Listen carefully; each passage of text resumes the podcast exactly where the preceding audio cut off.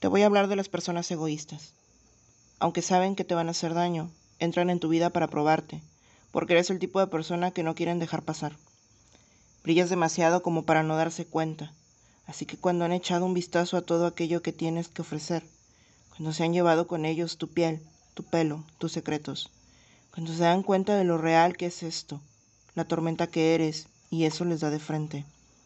Es entonces cuando aparece la cobardía, cuando las personas que pensabas que eran se sustituyen por la tristeza de lo que son en realidad, cuando pierden cada hueso luchador de su cuerpo y se van después de decir, encontrarás a alguien mejor que yo. Te quedarás ahí desnuda con la mitad de ellos escondida en algún lugar dentro de ti y llorarás, preguntándoles por qué lo hicieron, por qué te obligaron a quererlos cuando no tenían intención de corresponderte, y dirán algo como, tenía que intentarlo, tenía que darle una oportunidad. Fuiste tú, después de todo. Pero eso no es romántico, no es dulce. El hecho de que tu existencia los anulara tanto que tuvieran que arriesgarse a romperla solo para no ser los únicos en quedarse fuera.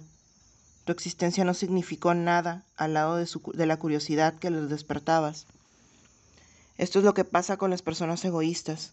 Apuestan todo un ser, todo un alma, para complacerse a sí mismos.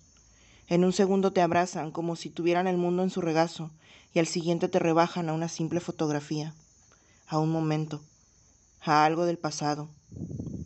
Un segundo te engullen y susurran que quieren pasar el resto de su vida contigo. Pero cuando sienten miedo, ya están de camino a la puerta, sin tener el valor de irse con elegancia, como si el corazón humano no significara nada para ellos. Y después de todo esto, después de lo que se llevan, del valor.